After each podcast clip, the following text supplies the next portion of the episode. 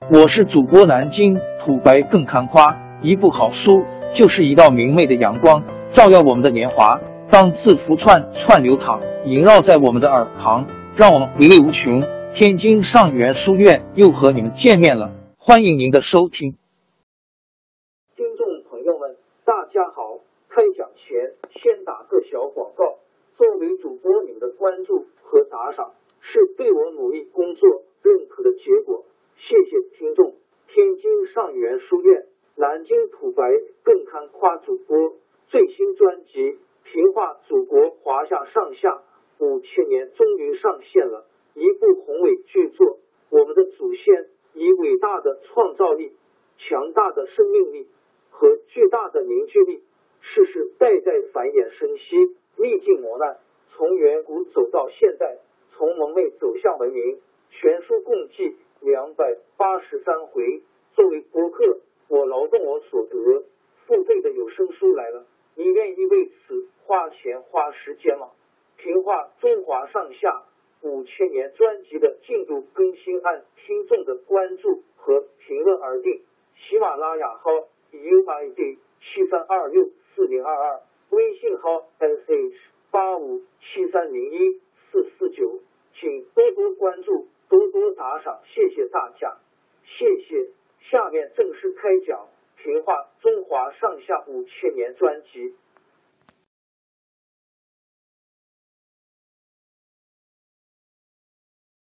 公元前两百六十二年，秦昭襄王派大将白起进攻韩国，占领了野王（今河南沁阳），截断了上党郡治所在今山西长治。和韩都的联系，上党形势危急。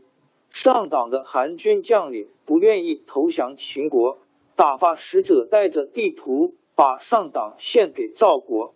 赵孝成王赵惠文王的儿子派军队接收了上党。过了两年，秦国又派王和因 H 围住上党。赵孝成王听到消息，连忙派廉颇。率领二十多万大军去救上党，他们才到长平（今山西高平县西北），上党已经被秦军攻占了。王和还想向长平进攻，廉颇连忙守住阵地，叫兵士们修筑堡垒、深挖壕沟，跟远来的秦军对峙，准备做长期抵抗的打算。王和几次三番向赵军挑战。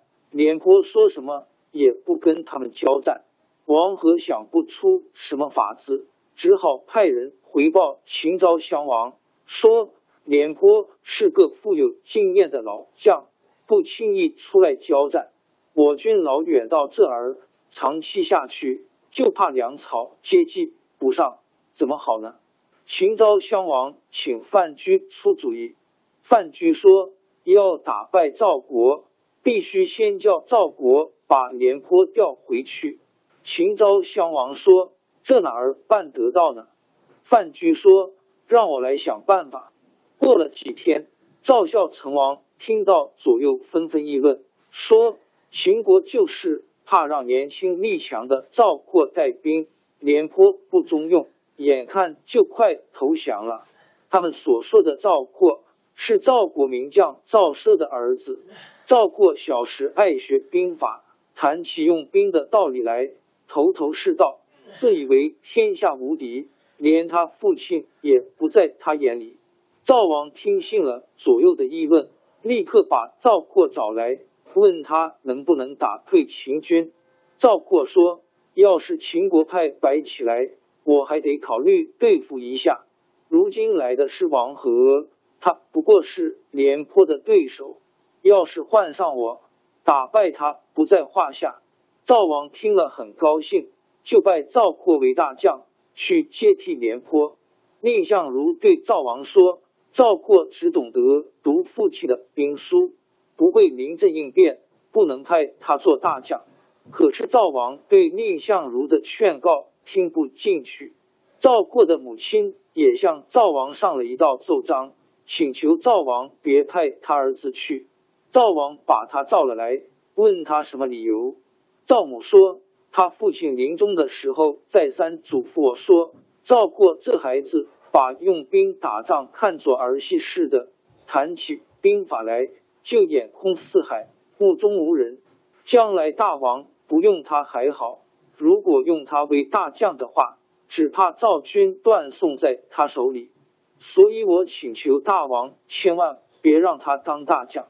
赵王说：“我已经决定了，你就别管吧。”公元前两百六十年，赵括领兵二十万到了长平，请廉颇验过兵符。廉颇办了移交，回邯郸去了。赵括统帅着四十万大车，声势十分浩大。他把廉颇规定的一套制度全部废除，下了命令说：秦国再来挑战，必须迎头打回去。敌人打败了，就得追下去，非杀的他们片甲不留不算完。那边范雎得到赵括替换廉颇的消息，知道自己的反间计成功。就秘密派白起为上将军去指挥秦军。白起一到长平，布置好埋伏，故意打了几阵败仗。赵括不知是计，拼命追赶。白起把赵军引到预先埋伏好的地区，派出精兵二万五千人，切断赵军的后路，另派五千骑兵直冲赵军大营，把四十万赵军切成两段。赵括这才知道秦军的厉害，只好筑起营垒坚守，等待救兵。秦国又发兵，把赵国救兵和运粮的道路切断了。赵括的军队内无粮草，外无救兵，守了四十多天，兵士都叫苦连天，无心作战。赵括带兵想冲出重围，秦军万箭齐发，把赵括射死了。赵军听到主将被杀，也纷纷扔了武器投降。四十万赵军就在纸上谈兵的主帅赵括手里全部。王朝更迭，江山易主，世事山河都会变迁。其实我们无需不辞辛劳去追寻什么永远，活在当下，做每一件自己想做的事，去每一座和自己有缘的城市，看每一道动人心肠的风景。珍惜每一个擦肩的路人，纵算经历颠沛，尝尽苦楚，也无怨悔。感谢您的收听，朋友们，让我们下期再见。